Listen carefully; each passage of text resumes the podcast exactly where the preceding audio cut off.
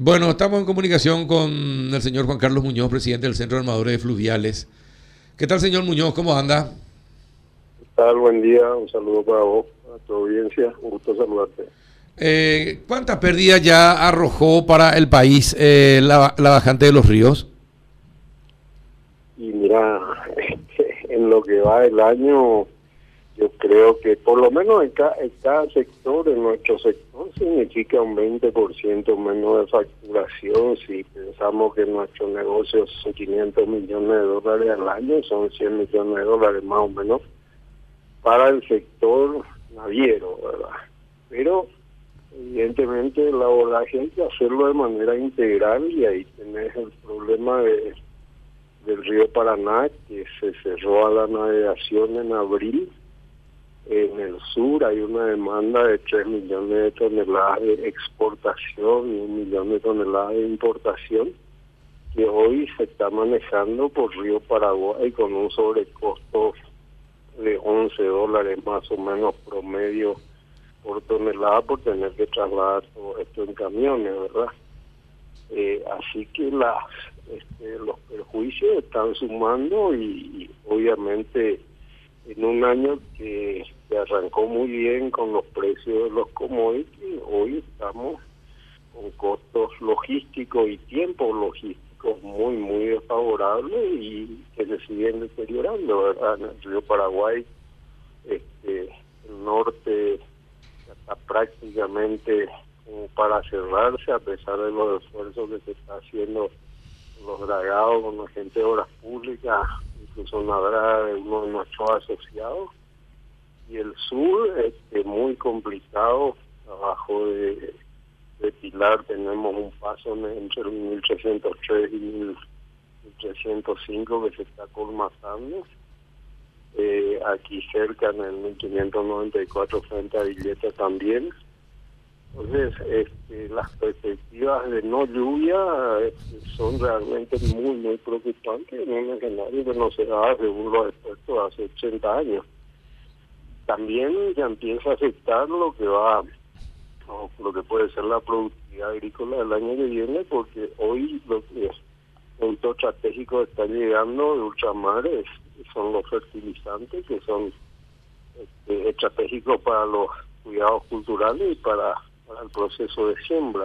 Claro, y cómo, y dígame una cosa, señor Muñoz, ¿cómo se saca entonces la, cómo se saca la el producto de Paraguay hacia el mundo o cómo ingresan actualmente eh, si, si, hay si hay este problema en los ríos cómo cómo están saliendo e ingresando hasta ahora hasta ahora la navegación no se paró en río Paraguay. Lo que ocurre es que cargamos al 60% 50% y tardamos Ajá. el doble o el triple de tiempo verdad claro hasta ahora estamos navegando hasta ahora estamos este, realmente muy preocupados porque al eh, el Paraná no tener el volumen habitual no hace ese efecto tampoco que ayuda a puertos como el de Pilar para mantener ciertos niveles. Hoy todo el río, si lo miras hasta este, Rosario, Argentina y abajo de Rosario, está en una situación calamitosa y estamos este, cargando lo que se puede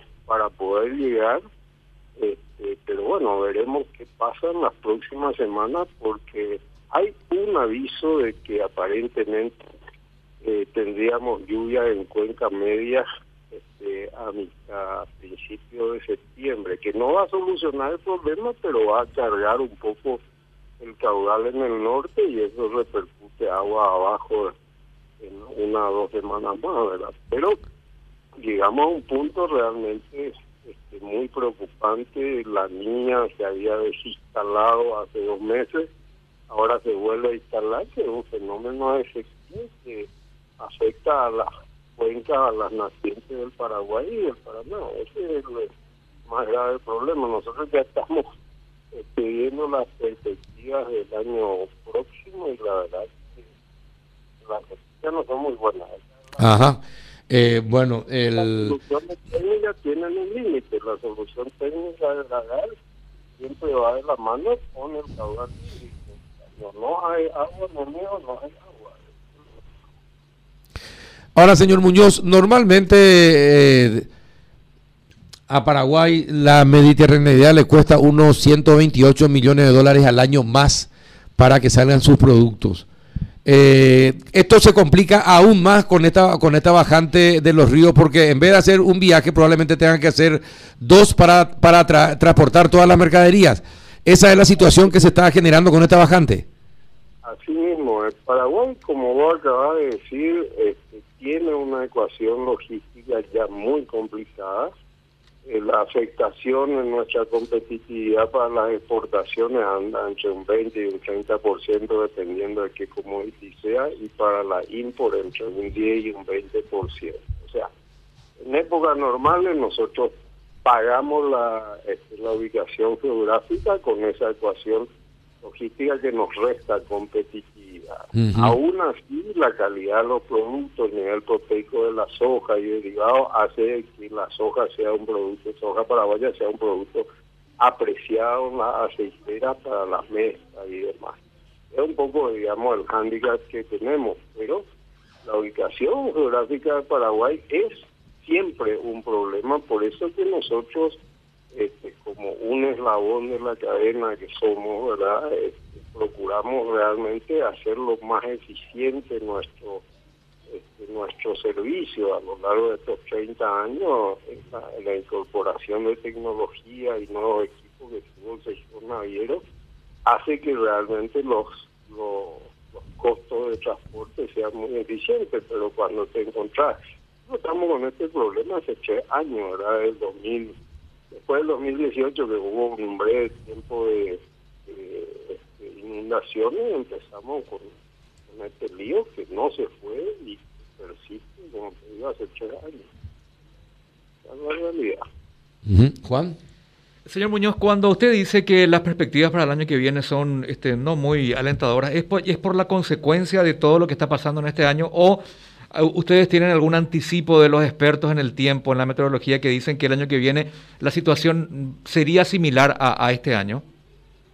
Lo, que, lo cierto y lo concreto, Juan, es que tenemos ya instalado una niña que es tiempo seco este, y eso hace que el nivel de el nivel de las precipitaciones esperadas se reduzcan considerablemente en un escenario en donde el río Paraná y el río Paraguay de por sí ya están vacíos, entonces yo me temo que aún con las lluvias que vienen en verano nosotros vamos a tener serios problemas para el año que viene, así como están previendo los meteorólogos. Y, y bueno, este, las, este, siempre me preguntan qué solución hay, ¿verdad? En logística siempre hay soluciones, la cuestión es hasta cuánto se puede pagar por esa solución. Nosotros en exportación exportamos commodities que tienen relativo eh, bajo valor en general. Este año eh, tuvimos la suerte de tener a la soja en un precio por encima de los últimos 6, 7 años, pero las previsiones, contestando tu pregunta para el año que viene, no son nada alentadoras. Esa es la realidad.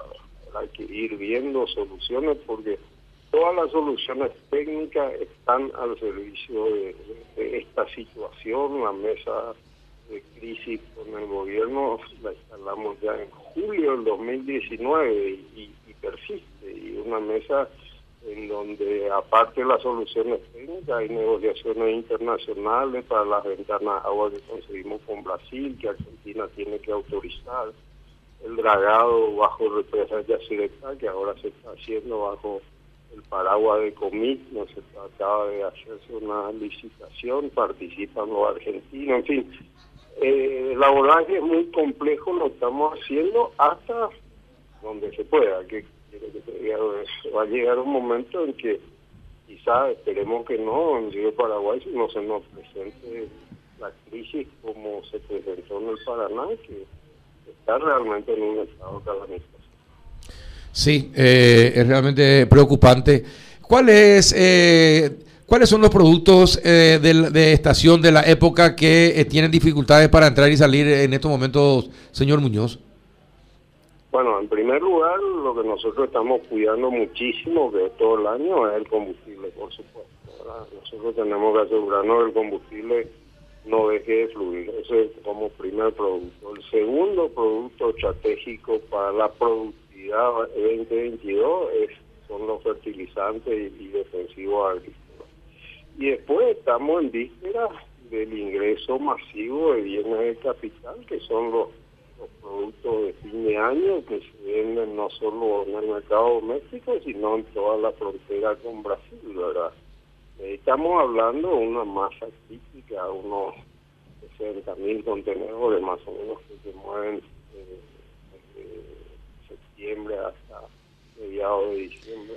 Ahí es donde están, digamos, los mayores desafíos de cómo, de cómo hacer llegar esa mercadería Paraguay. Y en nuestras exportaciones, obviamente, este, también la falta de contenedores para los reapers de, carne y demás, que es un producto muy apreciado a nivel mundial, pero que tiene una logística complicada de por sí, porque tenés que traer contenedores refrigerados vacíos a Paraguay para poder cargarlos con nuestro producto y llevarlo. Y hoy el mercado internacional de fletes de ultramar está muy complicado. De Oriente a Río de la Plata, el, precio del flete se cuadruplicó por efecto ajeno a la bajante, sino por un problema de flujo de carga desde Oriente al mundo. Pasa lo mismo con la costa este de Estados Unidos, ¿verdad? Entonces, es un combo en donde nosotros estamos muy, muy golpeados, ¿verdad? Sí.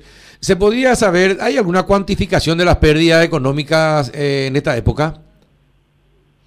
No, nosotros estamos trabajando con un con una este, consultora en economía para establecer bien y poder dar a, conocer este, cuál es la pérdida del sector. Pero como te dije al principio, yo creo que nos, eh, lo que hace al, al sector, la pérdida falta de, o pérdida de oportunidad de negocio, van a rondar los 100 millones para los navieros. Después tenés todo el tema de comercialización, demora en entrega, rechazo de producto, oportunidad comercial que va a ser grave, va a ser grave lamentablemente en un momento donde la economía empezó a, este, a repuntar realmente la actividad económica después del sistema sanitario empezando a sacar la cabeza y, esta situación realmente no, no, nos lleva bien, ese es el problema perfecto. Muy bien. Eh, ¿Alguna consulta más, No, de mi parte no, Carlos. Un abrazo, eh, don Muñoz. Muchas gracias por atendernos. Gracias a vos, que tengan buen día. Igualmente, señor Juan Carlos Muñoz, presidente del Centro de Armadores Fluviales.